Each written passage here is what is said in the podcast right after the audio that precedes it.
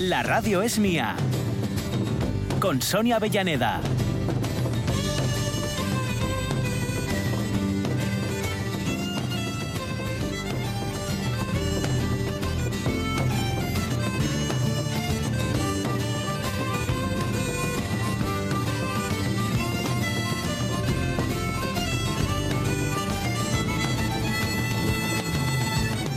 Once y siete minutos, segunda hora de la radio es mía. Tenemos algunas noticias que todavía hemos de repasar. Que vamos a hacer un repasito también de esa agenda de actividades de lo que está sucediendo en Avilés, porque el fin de semana de las fiestas de San Agustín está cogiendo un ritmo y una fuerza. Estamos a jueves y ya hay un montón de actividades que comienzan precisamente hoy. Tenemos nuestro tiempo del Facebook, ya sabéis, recordando algunas de esas trastadas que como de la casa hicimos en su momento. Algunas confesiones, a lo mejor así, de forma pública, son la primera vez que lo contamos en voz alta. Bueno, ver veremos, ver veremos. Y tenemos también hoy en nuestro tiempo de, dedicado a la ciencia, a veces una efemeridona, a veces una noticia. Hoy vamos a acercarnos a un estudio, aprovechando este tiempo de verano para rescatar noticias que se habían quedado en el tintero y de las que queremos saber más. Eh, el trabajo que se realiza eh, buscando biodiversidad también en la basura que sí, que sí, así como lo podéis eh, escuchar. Y además hallando, eh, pues en este caso, una microalga que puede abrir la puerta a posteriores buenas ideas y en, eh, bueno, pues aspectos, no sé, como alimentación o farmacia. Bueno, os dejo este titular así de la idea, que luego será José Manuel Rico, investigador de la Universidad de Oviedo, quien pueda darnos todos los detalles. Con estos planes entre los dedos, pongámonos a tejer.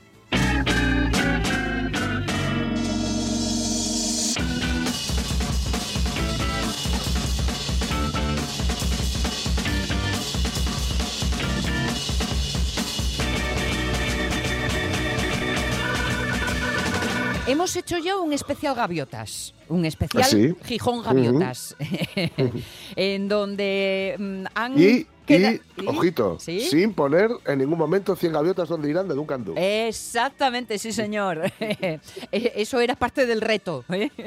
Sí. Eh, la verdad es que comparadas como dragones o comparadas como dinosaurios, bien paradas las probes gaviotas no están saliendo.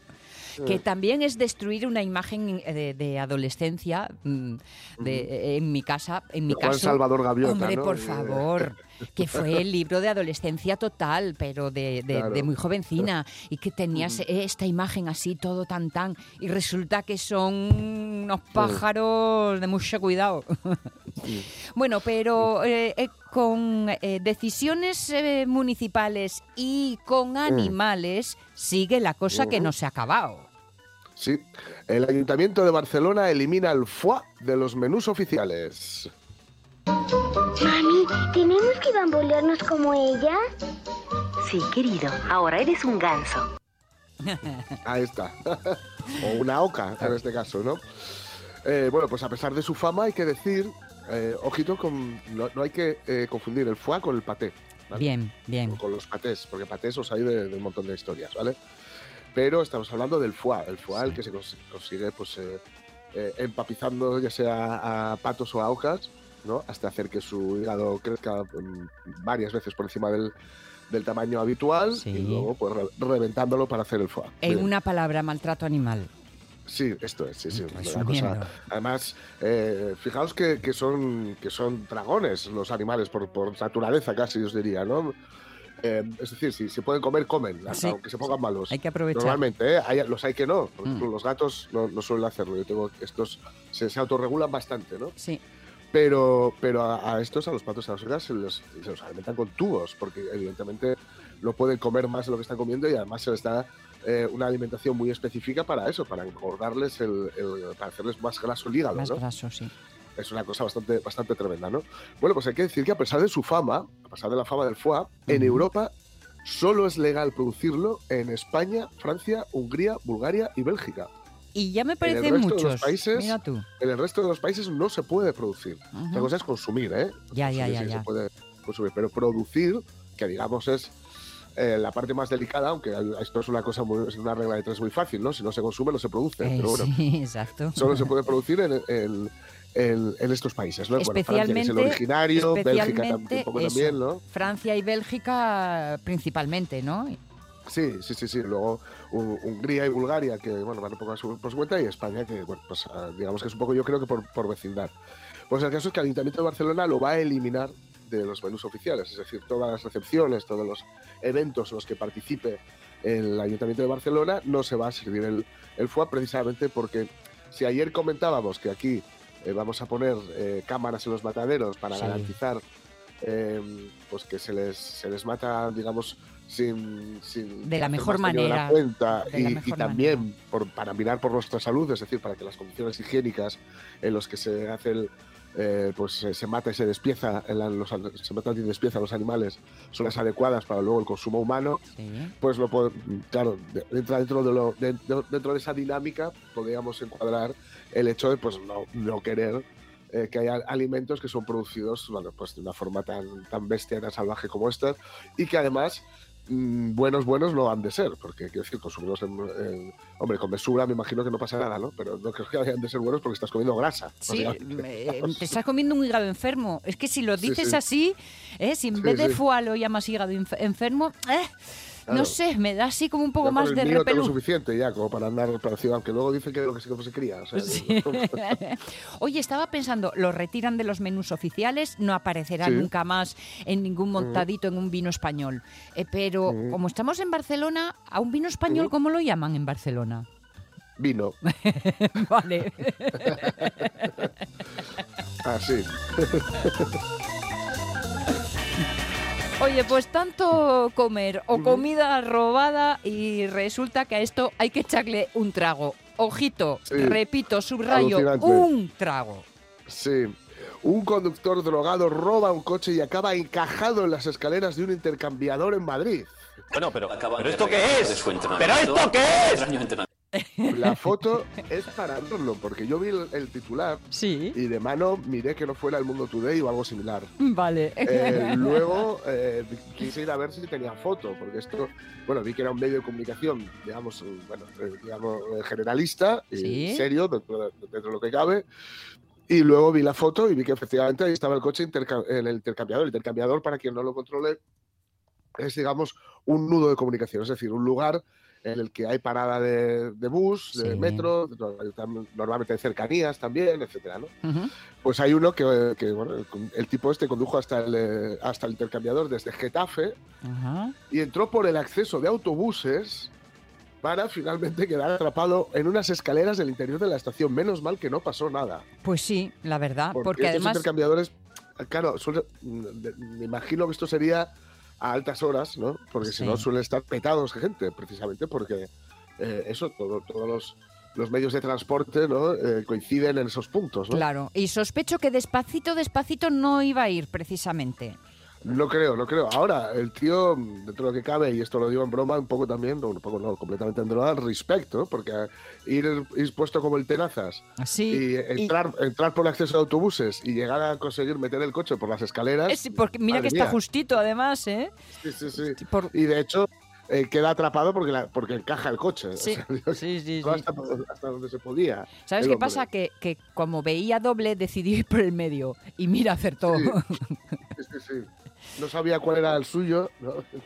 Exacto, exacto, y se, y se quedó con todos. Pues la verdad es que la imagen llama la atención y, y sí, mm, hay que tener mucha puntería eh, y mucho tino. sí, sí. Este es piloto de los buenos sobrio y claro, acaba haciendo estas pifias eh, pues subidito de sí mismo, ¿no? Con, con las copas de más. En fin, chicos, que así es. Mm. No lo hagan en su casa. La realidad no, no lo hagan ni en su casa Mm. ni en cualquier otro sí. intercambiador que se precie, ¿eh? No, vamos, hasta ahí Mm. podíamos llegar. Y os digo una cosa, si os vais a pasar el fin de semana en Avilés, una idea estupendísima por otro lado, especialmente este fin de semana, ¿eh? A ver si podemos evitar el coche.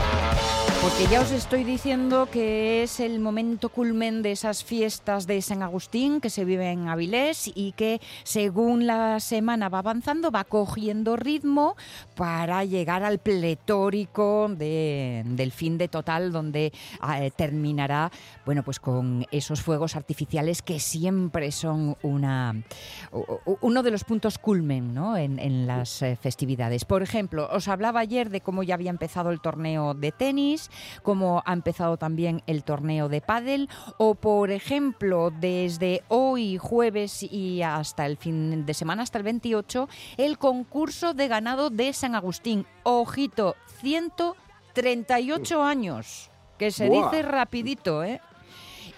Y que además tiene un elemento especial y es la mm, buena presencia de animales de las razas autóctonas Mm. asturianas, que siempre, bueno, pues tiene, tiene ese punto especial. También os comentaba ayer que comienza el mercado franco de Alcabala, el mercado medieval de Avilés Mm. por todo el casco histórico. Están en la ferrería, en la, en la fruta, las salas, los eh, alfolíes y las plazas de Alfonso VI y de Carlos Lobo, entre otros. Y que mm, engalanan todo este marco pues con una sensación que tú te vas paseando por allí, vamos, estás en la Edad Media, pero volcado, volcado totalmente. Mm. Además, atención a cabotaje para los más pequeños o no tan pequeños, los talleres de oficios tradicionales que son siempre un, un punto de atracción. A ver. Más cosas, más cosas. Eh, os hablaba del Future Avilés by Robotics, que comenzó ya el lunes, pero mm, se alarga hasta mañana viernes. O, por ejemplo, la música en factoría Sound Summer, que hoy jueves ofrece concierto de estos chicos, Los Brazos.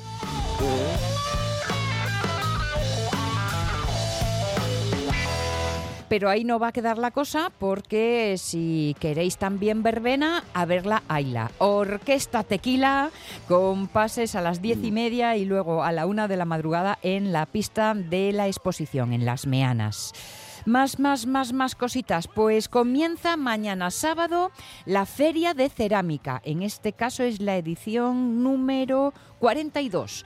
Y el premio, el eh, 34 Premio Villa de Avilés, que además de participar en la feria, cada expositor luego va a ofrecer una pieza en una exposición colectiva que puede visitarse mañana viernes. Más cosas, más cosas. A ver, que no os perdáis el teatro, por cierto. Mañana estreno absoluto en el Palacio Valdés del Beso de la Mujer Araña.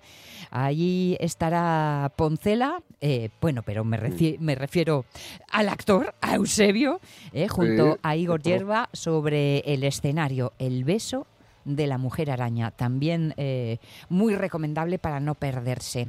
Y ya que estamos en viernes, que no falte la fiesta, eh, un eh, concierto en el- la pista de exposiciones de Las Meanas con la orquesta La Fórmula, bueno, en este caso eh, la verbena, ¿no?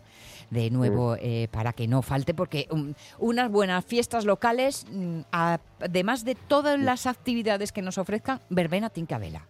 ¿Eh? No me digáis, si no es como que nos falta algo. Continuamos el recorrido, nos lleva al próximo sábado con una serie de eventos deportivos como el torneo de tiro con arco, eh, ¿qué más? Eh, eh, la Copa de España 200 metros de Dragon Boat, que si os preguntáis qué es esto del Dragon Boat, estos son palistas, muchos, porque entre 10 a 20 componentes pueden caber en cada una de, de las embarcaciones, y son unas piraguas pues eso, con eh, eh, imitando a un animal y en la proa está la cabeza y en la popa la cola. ¿eh? Y es, queda así muy espectacular porque la verdad es que, mm, bueno, estos, eh, estos mm, barcos, estas embarcaciones, pues serían propios de cualquier película de aventuras que se precie. Y la verdad es que ese punto culmen del que os hablaba, el de los fuegos artificiales, hemos de esperar al día 27, uséase el sábado, por la noche. Es la primera vez y no me parece mala idea, que tiran los fuegos artificiales en la víspera del día patronal, es decir, la medianoche del sábado. Puede verse especialmente desde, o se tira desde la ría de Avilés, para que pueda verse desde muchos lugares de la ciudad. Pero está muy bien que suceda el día previo, porque así el futuro al día siguiente es el día de la fiesta. ¿eh? Ya. Si no, nos, mm, nos queda ese sabor de boca de que con estos fuegos llega el final. No, es el principio del día grande. No es mala idea este cambio. Ojitos, id preparados porque son 19 minutacos de fuegos artificiales. Creo que es un, Y nosotros recorriendo así esta oferta que nos eh, trae la celebración de San Agustín en Avilés. El último concierto para el día 28 en la plaza del campo del centro Niemeyer, concierto de los 40 ídolos, que va dando una especie de, de, mm, eh, celebración musical. ¿Eh? porque estarán las grandes figuras o el remedo de las grandes figuras del pop y del rock, sus canciones, y luego una serie de, de cuento teatralizado en donde nos van contando los detalles pues de algunos de los protagonistas de esas eh, canciones que, que todos vamos a poder recordar y, y- y tararear. Sí. Y cuando digo todos, subrayo todos porque está pensado sobre todo para el público más familiar, para que los más pequeños ¿eh? vayan enganchándose, vayan cogiendo estos ritmos que hacen sonreír a sus padres. Con lo cual es divertimento y aprendizaje. Todo uno celebrando así las fiestas de San Agustín. a toda la gente que le gusta el rock, el blues y la música en directo así y tal, creo que es un, un concierto muy recomendable. Pues eh, lo tendremos en cuenta y a ver a los brazos nos iremos para que no nos falte de nada. El 11 y 23, veamos qué historias, qué aventuras han compartido los amigos de la Radios Mía en el Facebook.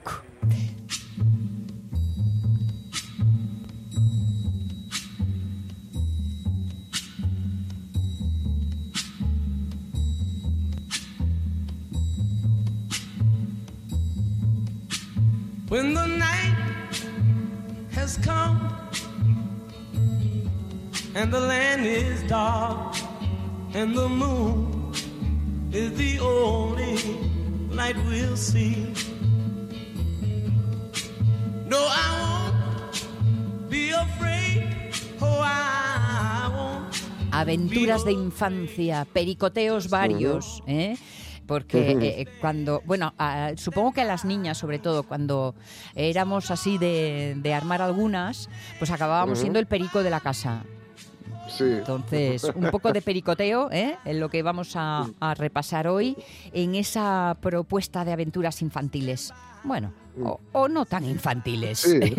que uno es niño hasta la edad que le apetezca. ¿Qué nos han contado los oyentes, Jorge? Pues mira, el primero José Luis Mendoza Hurtado dice, a ti te lo voy a contar. ¡Ey, Me prudente! Sí, y Aitana Sánchez Castaño, Castaño dice, nos cuenta, A ver, non lle una aventura pura de branu, pero implica todo un branu. A ver. Allá una Semana Santa, mi abuelo volvió de pescar con dos mi- mini curuxes que se habían encontrado tiradas ju- junto al río porque habían caído del niel. Non topamos el nial, así que llevámosles para casa y criámosles a base de merucos y lo que se fue terciando. Para cuando llegó el branu, les curuxes ya no llenen tan minis y los Ujú. merucos ya no lle- llenaven. Venían a verles los collacios y flipaban, amagamos con cobrar entrada. Nuestra aventura pasó a convertirse en una en supervivencia prehistórica.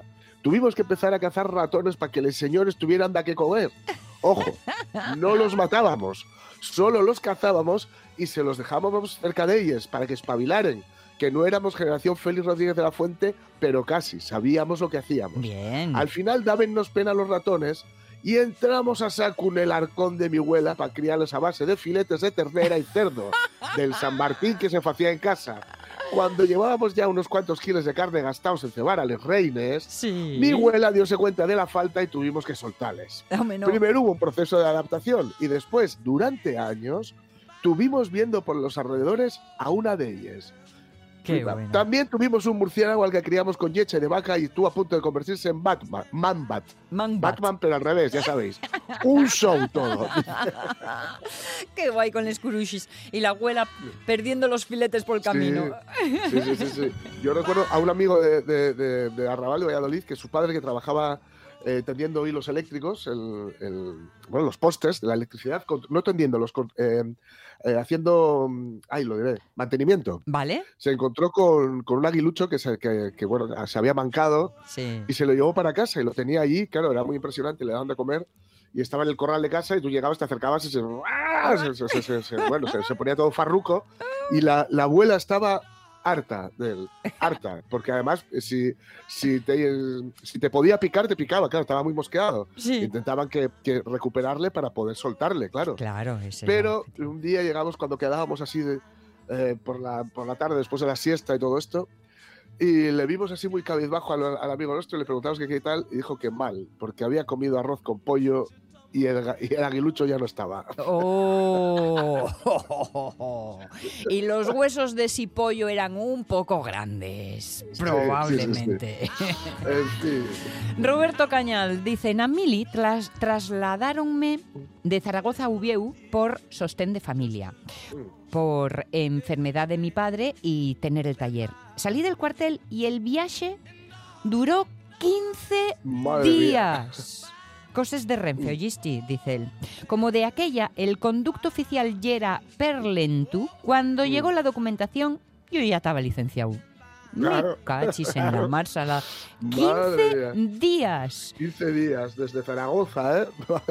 Zaragoza, España, no Zaragoza, México. Seguro que hay una Zaragoza por ahí. Seguro, seguro. Cañal, Madre. ese, ese viaje mm, necesitamos algún detallín más porque en Sí, 15 sí, da días... para, para novela, documental. O me va, o me va. Sí, para uno de esos relatos de, de viajando por España de los eh, Sí. viajeros del siglo XVIII que tú nos traes. Sí, sí, sí, sí, sí.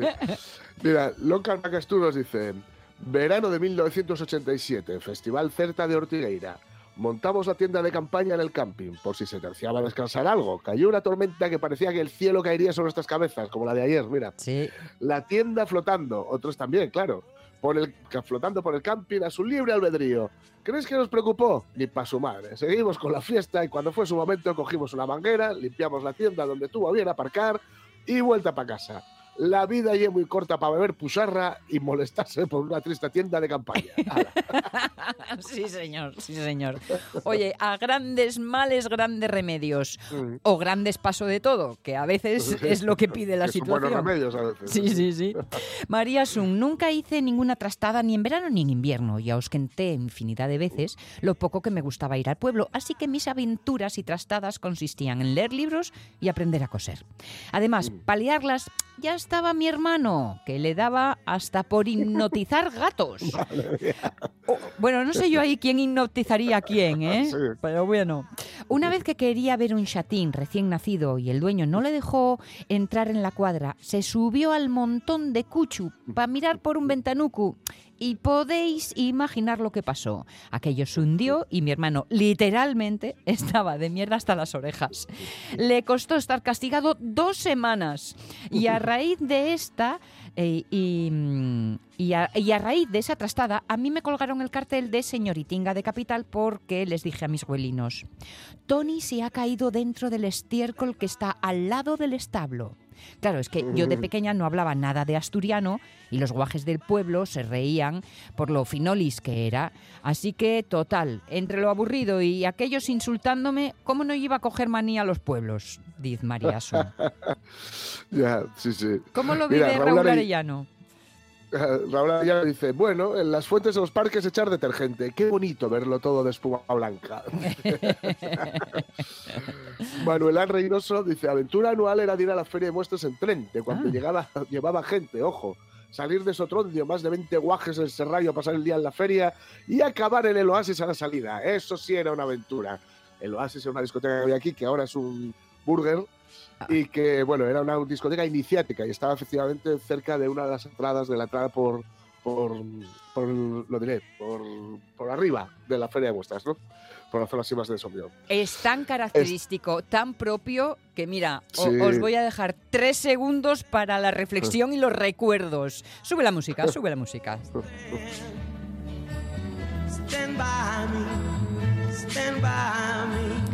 Pepita Pérez La García. música, por cierto, Sí. la música, por cierto, perdona, que va, al hilo de la foto. La foto es de Cuenta conmigo, la película. Cuenta conmigo y la canción es Stand By Me de Bene King. Hombre, vamos, uno de los clásicos, no de los clasiquísimos que, Sí, sí, sí, que sí. nos acompaña. En la Villa Marinera, un verano, cuenta Pepita Pérez García, una amiga nuestra venía con su familia, bien numerosa, a un primer piso con balcón. Una noche de folicia volvió para casa a la hora y la madre siempre la recibía. Ella quería seguir de parranda y saltó desde el balcón. Recuerdo Mm. verla aparecer toda feliz y, oye, pasar una noche requete buena. Al día siguiente estaba con el cuerpo dolorido y ya sin ganas a volver a escaparse por la ventana. Cada vez que Mm. paso por aquel balcón y veo lo alto que está, todavía recuerdo lo que hacen les ganes de la folicia. Pa' habernos Mm. matado, sería Sí, el caso. Yo, fíjate, esto, lo que pasa es que era un balcón más bajito, pero yo esto lo hacía también. en la casa de.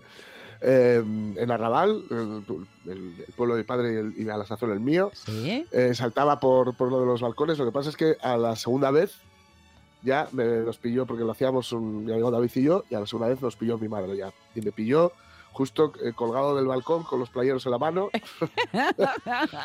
y me inventé no sé qué milonga, pero vamos, aquello no tenía ya no tenía solución. No, no coló, ¿no? No coló. No, no, no. Ay, tan- tanta inventiva desperdiciada en nuestros tiempos Sí, de sí, sí. infancia, ¿eh?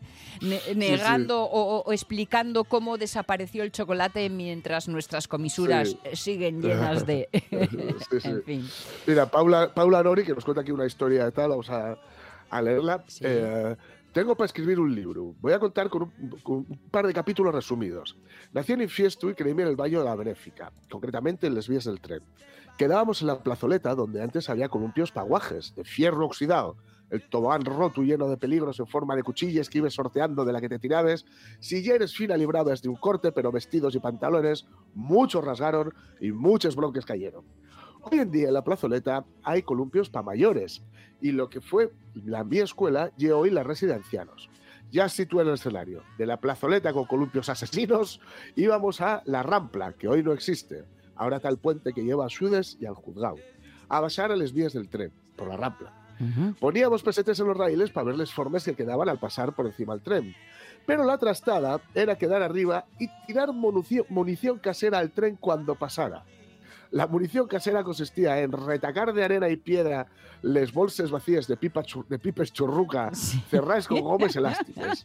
Azafranábamos al tren.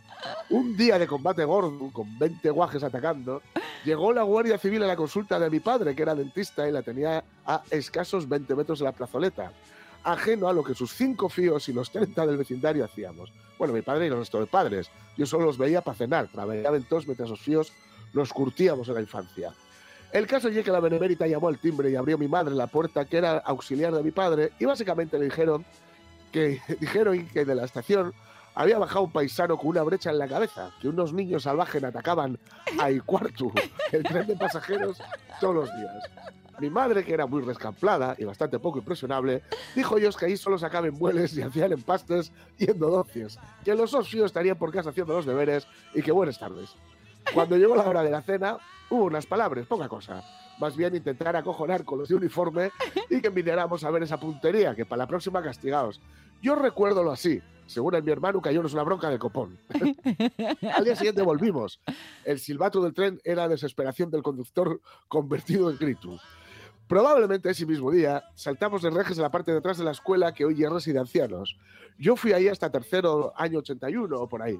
Construyeron la nueva escuela de Piaya y a la vieja quedó para nosotros. No sacaron nada, ni siquiera cortaron la línea del teléfono. Esta, y esta es la clave. Entramos a un aula dando un empujón seco a una ventana y jugábamos toda la tarde sentados en los pupitres, invitando a los maestros y haciendo lo que nos hubiera gustado ser de aquello verdad.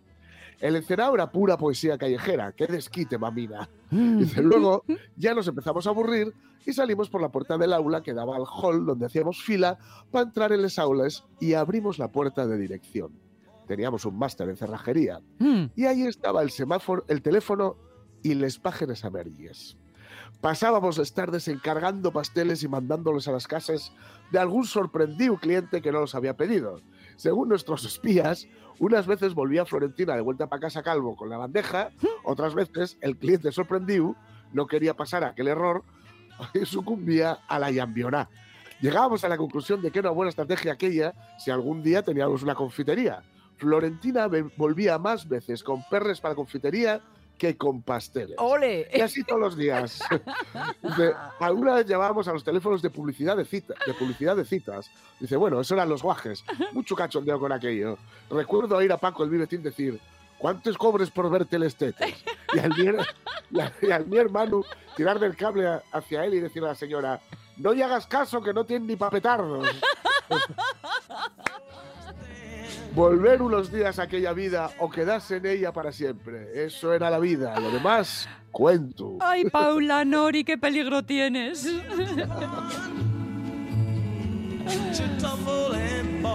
Ay, qué bueno, qué bueno. Bueno, luego recorremos alguna otra, ¿eh? si cabe, Sí. porque la verdad es que están, están fantásticas. Sí, sí.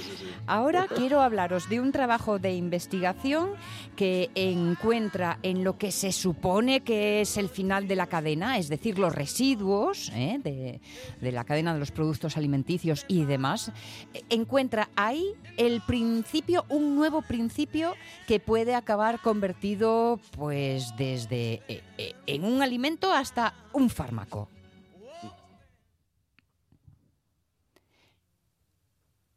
Las 11 y 37. Tu máquina y yo no nos llevamos bien, ¿eh? Pablo de la Cal, ya te lo estoy diciendo. Es- ¿Oíste? eh, eh, sí, señor, ¿oíste? Aquí algo... ah, ¿Ella me quiere mal o yo la tengo que patear? A ver, ya nos iremos organizando en esto.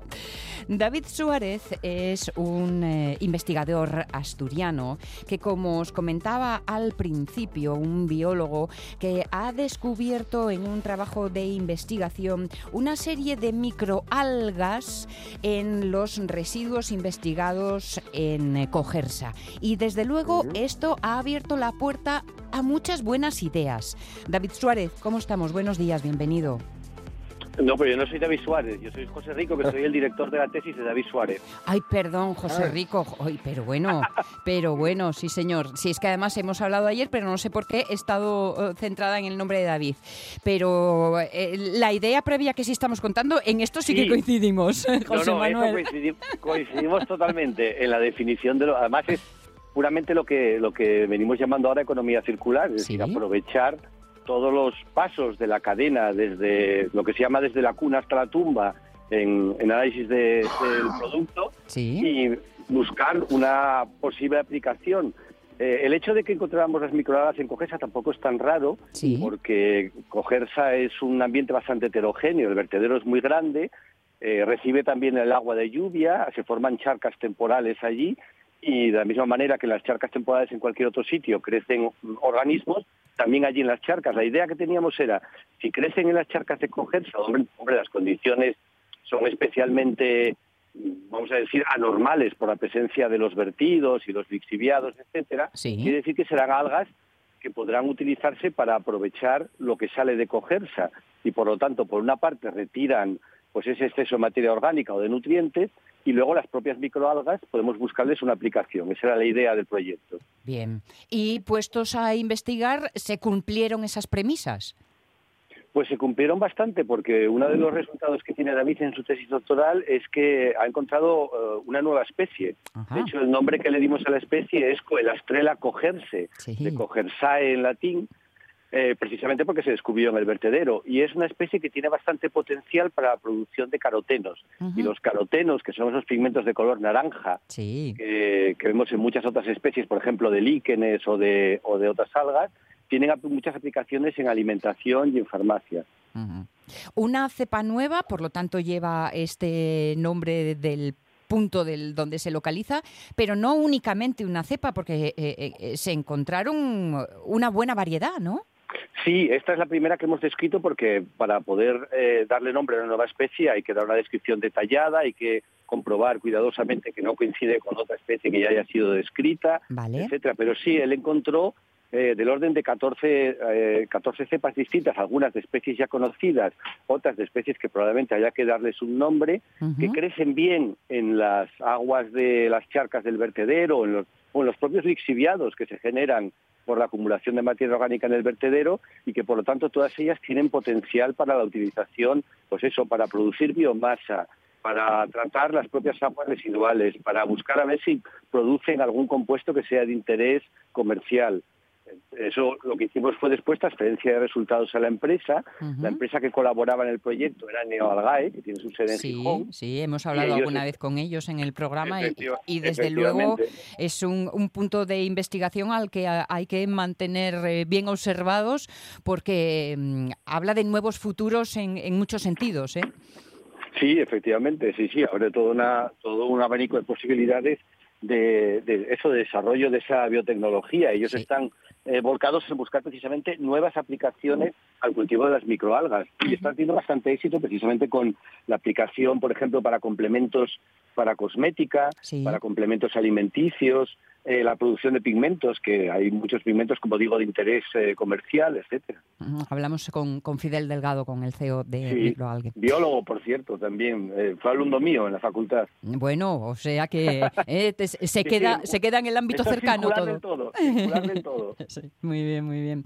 Em, estas características o estas, esta cepa en concreto que se descubre aquí, me imagino que las diferencias entre cepas tienen, no serán muy grandes, ¿no? O, o que comparten muchas características con, con otros puntos. O, o, puede haber cepas muy extremadas entre sí, muy diferenciadas entre sí. A ver, ahora, ahora tenemos una ventaja que es que es el desarrollo de las herramientas moleculares. Vale. Incluso cuando las cosas son muy parecidas, podemos utilizar la secuencia de ADN y eso sí que marca claramente lo que es una especie y es otra especie. Ahí sí que no hay ninguna duda. Vale, vale, perfecto. Entonces, lo, lo primero que hizo David precisamente fue eh, realizar, obtener la secuencia de algunos genes de todas esas muestras que estaba eh, recopilando.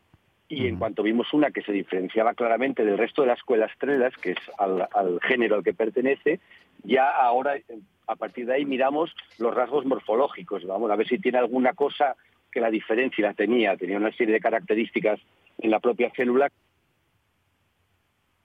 Uy, hemos perdido el contacto con José Manuel Rico, que es el director. Ah, José Manuel, ahora, ahora, hemos recuperado tu, tu contacto. Sí, sí, sí.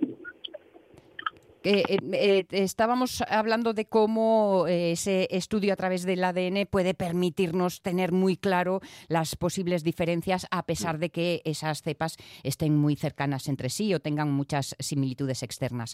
Claro, todo esto está muy bien, pero mi siguiente pregunta, y si esta- restablecemos el contacto con José Manuel Rico, será inevitable, es, vale, y, Mm. y a todo esto ahora, ¿qué provecho se le puede sacar?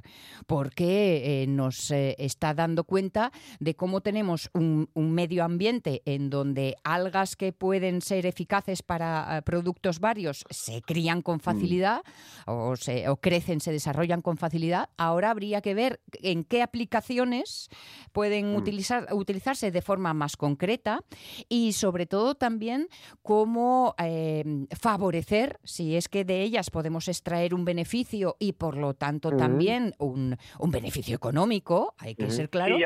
Eh, José Manuel, que estás ya Aquí con estoy, nosotros. perdón, que se había, se había colgado, sí, Sí, perdón. sí, sí, sí. Eh, que estábamos eh, comentando, eh, Jorge, los oyentes y, y quién te habla. Que bueno, ¿cómo sacar partido a todo esto? La información, el conocimiento está muy bien cuando además podemos hacer algo más con ello.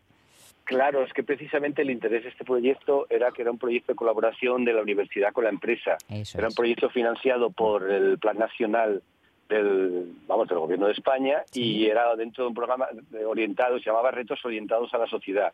Y por lo tanto se favorecía que en el proyecto hubiera una colaboración de universidad-empresa. Entonces eh, ha sido muy sencillo porque nosotros estábamos directamente colaborando con Neoalgae, además de con otras especies, por ejemplo con, con el ITMA también colaborábamos o con Ujú. el CEMAS o con TSK y entonces todo lo que se toda la información científica directamente tiene ya aplicación para que la propia empresa empiece a buscar la viabilidad comercial. De hecho, es, es el modelo eh, ideal para conseguir que la investigación básica se convierta en algún momento en investigación aplicada. Claro, claro. O sea que ahora en los residuos los biólogos tenéis un verdadero tesoro. Hombre, a ver, eh, en principio es un, es un ambiente muy particular. Claro. Es un ambiente que está sometido a una influencia muy grande de la actividad humana, se acumula mucha materia orgánica, eh, esa materia al descomponerse produce compuestos que no- uno no encuentra, digamos que de manera habitual en la naturaleza, y entonces es lógico esperar que los organismos, si es que aparecen ahí, como este, el caso de estas microalgas, sean organismos especialmente adaptados para procesar esa, digamos que ese, ese ambiente y por lo tanto pueden tener interés después para continuar con esta cuestión de la economía circular. Sin duda. Pues me imagino que con muchas eh, miradas pendientes de vuestros trabajos y de vuestros resultados, porque e, ese es el eslabón de el eslabón del, del collar que nos falta para, para crear ese círculo perfecto, porque realmente es el problema que nos está asfixiando. Si además conseguís algo que se coma los plásticos, mira, José Manuel, os convertís en los reyes del mambo, ¿eh?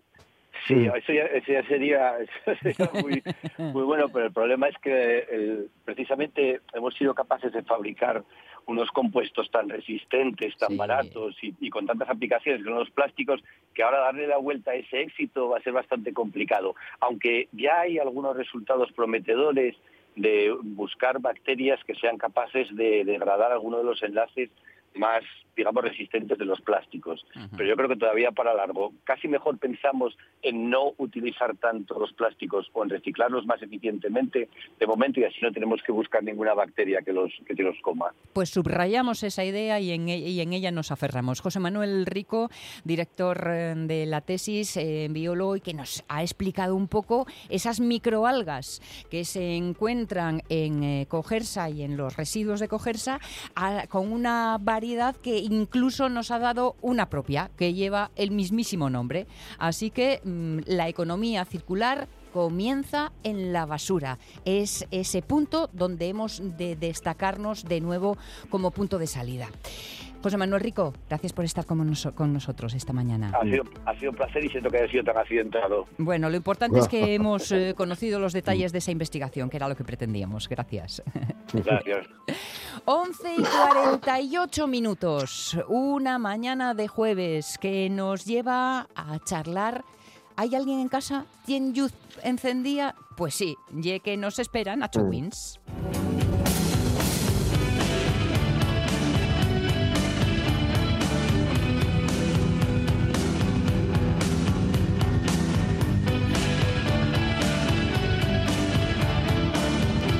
Tal, Nacho? ¿Cómo estás? Buenos días. Buenas, ¿qué tal? ¿Cómo estáis? Aquí, Buenas. pasando la mañana, Sí, pasando el rato. siempre.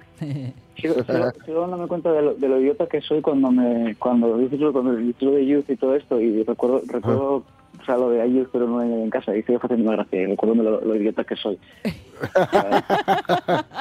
Es como el pez en los acuarios, ¿no? Se sorprende al pasar al lado del castillo. Sí, sí, sí, sí. Li- li- literal- literalmente sí soy. Pero bueno. nada, Oye, ¿ya pa- estás en casa dime. que las últimas veces que hablamos contigo andabais por los mundos?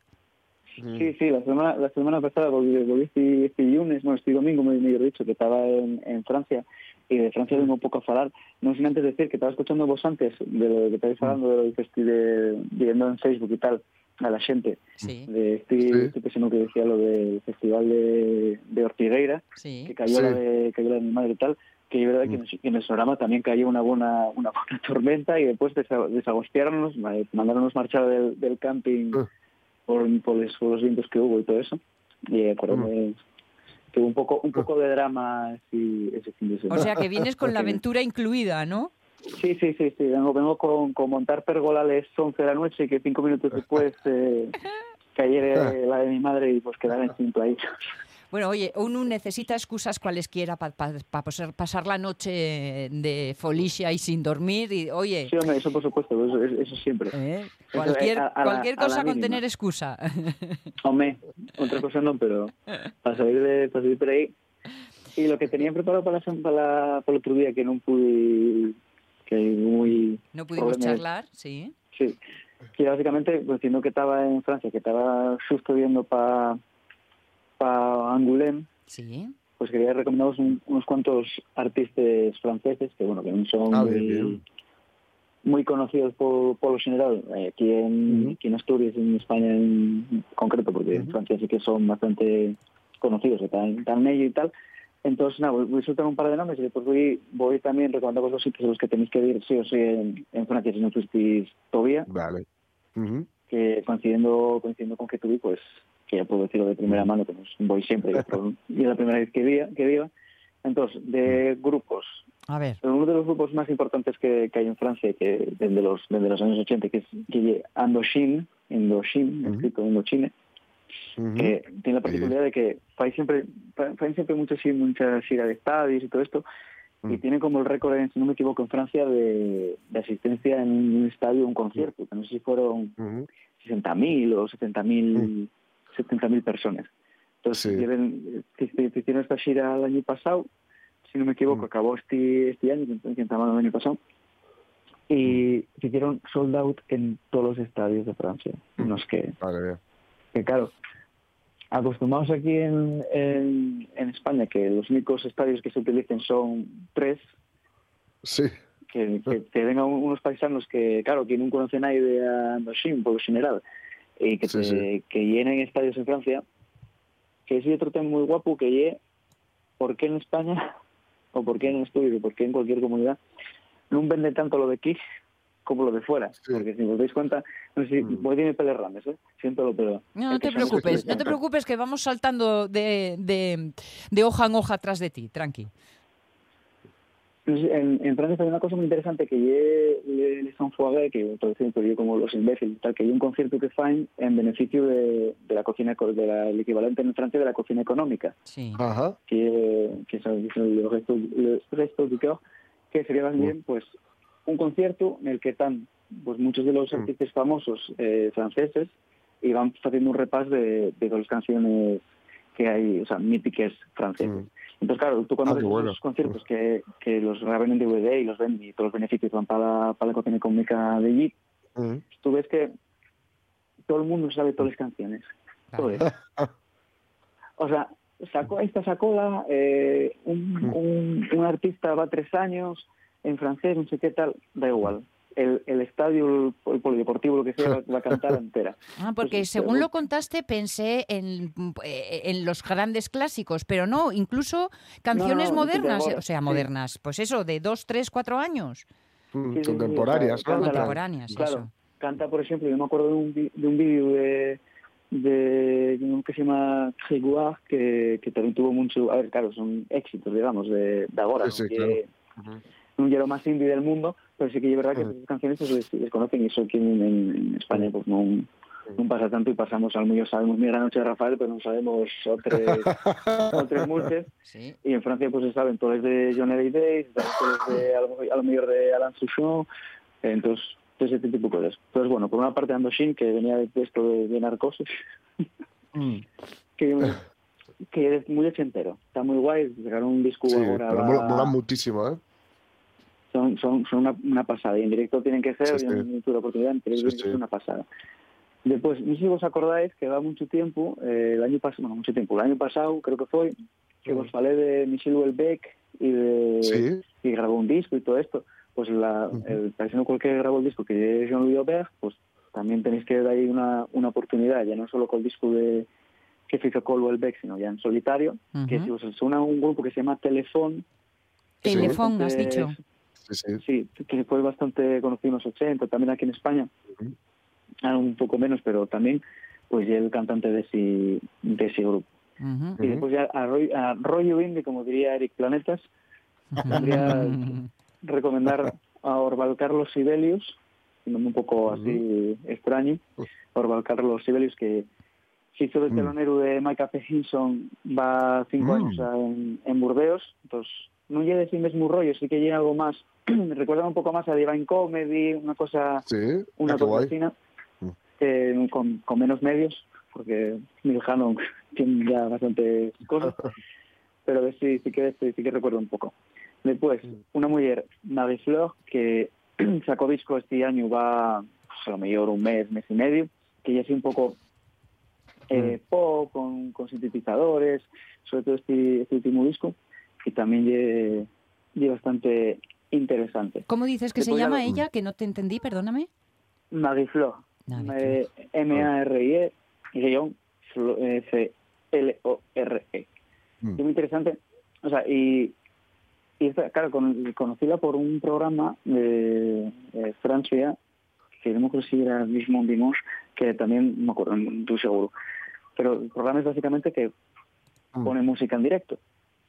Ajá. Un abrazo aquí a las televisiones que no faen eso Es- ni a es- tiros. es- son de esos, ¿eh? Mm. Son de, son, son de esos terroristas que ponen música en directo en, Sí, sí, en, otros, sí. en, otros, en otras épocas que no sellan eh, Año Nuevo. Eso es, sí. Y ya para ya pa el, pa el último, que lleva un grupo también que lleva de Burdeos, que se llaman Gordon, que Gordon. cantan, cantan en inglés, pero yo creo que- además creo que todas las canciones están en, no están en Spotify, están en Bandcamp y en YouTube. Y un- que el, el dueño de una tienda de discos de, de Burdeos, que lleva Total Heaven, que era la tienda a la que, a la que iba yo siempre. Y Ajá, mira. Telonearon, telonearon a Sebastián.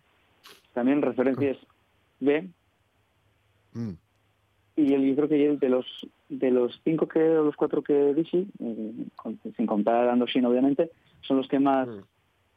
Digamos, trayectoria pueden tener, porque al final son son ya no son motos, digamos. Ajá. Son motos, Sí, pero sí. no lle- eh, que debe tener eh, 20 largos, o como mucho 30.